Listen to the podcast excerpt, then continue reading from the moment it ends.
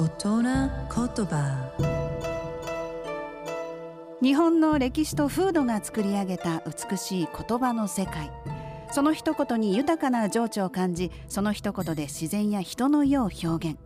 創造と破壊を繰り返してきた言葉たちから毎週一つピックアップ。その独特な表現を味わう大人言葉。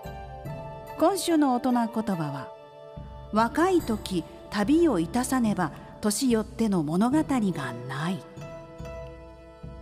若い時に旅をして見聞を広めておかなければ年を取ってから人に話をする種がないということです。まあ、ここでいう物語っていうのはこう単にどこどこへ行ったっていう話じゃなくってこう旅を通して学んだことなんかを含ませた物語っていうことなんでしょうね。まあ、今の感覚だとちょっと言い過ぎじゃないなんて思うところもあるんですがでも昔って車も飛行機もなかったんですよ。トンネルだってなかったから山一つ越えるしかなかった。それって大きな旅だったと思うんですよね。そんな旅をすること今以上に価値があったっていうのはうなずけますよね。まあでも今でも旅やお出かけをすることで話の種になるのは間違いありません。美しい日本語を味わう大人言葉でした。